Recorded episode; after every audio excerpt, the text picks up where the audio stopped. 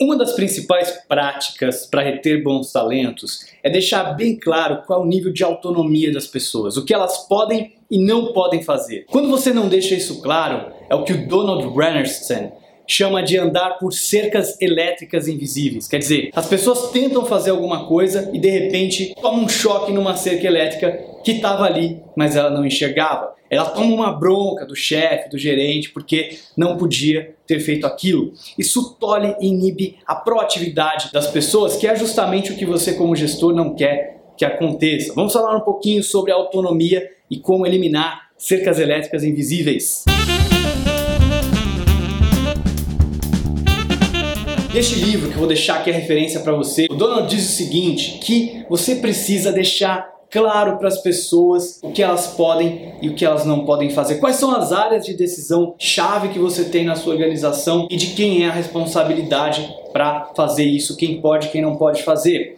Porque se você não tem isso claro e as pessoas de repente vão tentar fazer alguma coisa que elas não poderiam fazer e aí elas vão tomar uma bronca por isso, quer dizer, a pessoa teve a iniciativa de fazer algo diferente, mas você como gestor não queria, não podia, ela não poderia ter feito aquilo e aí então ela toma ali uma bronca, você chama a atenção dela porque ela estava fazendo o que não deveria. Com o tempo, se você continuar fazendo isso, aquela pessoa vai se tornar uma pessoa altamente passiva, ou seja, ela nunca vai tomar a iniciativa de tentar fazer algo diferente do que o que ela já faz. Por isso é importante o quê? Que os limites, que as restrições estejam bem claros, para que as pessoas não se sintam andando por um campo minado, em que elas têm que tomar muito cuidado com onde elas pisam, para que elas não tomem uma bronca do gestor, do gerente, para que elas não sejam repreendidas. Então, é importante que você deixe isso bem claro. E no livro Management 3.0, vou deixar aqui também a referência para vocês darem uma olhada.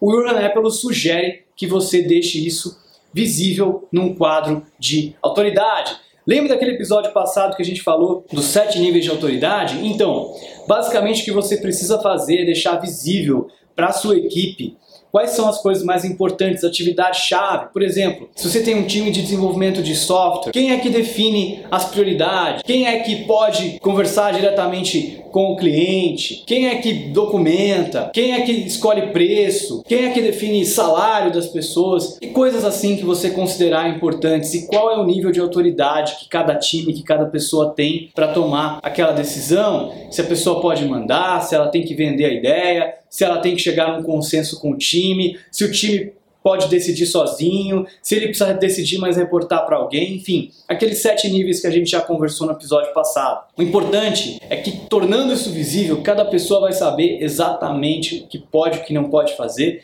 e com isso você não vai tolir que as pessoas, dentro da sua área de atuação, dentro das restrições, elas possam ter iniciativa de fazer coisas melhores, de fazer coisas diferentes.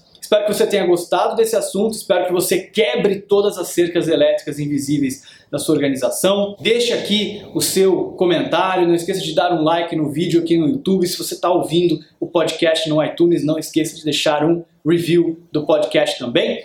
Muito obrigado e até o próximo episódio.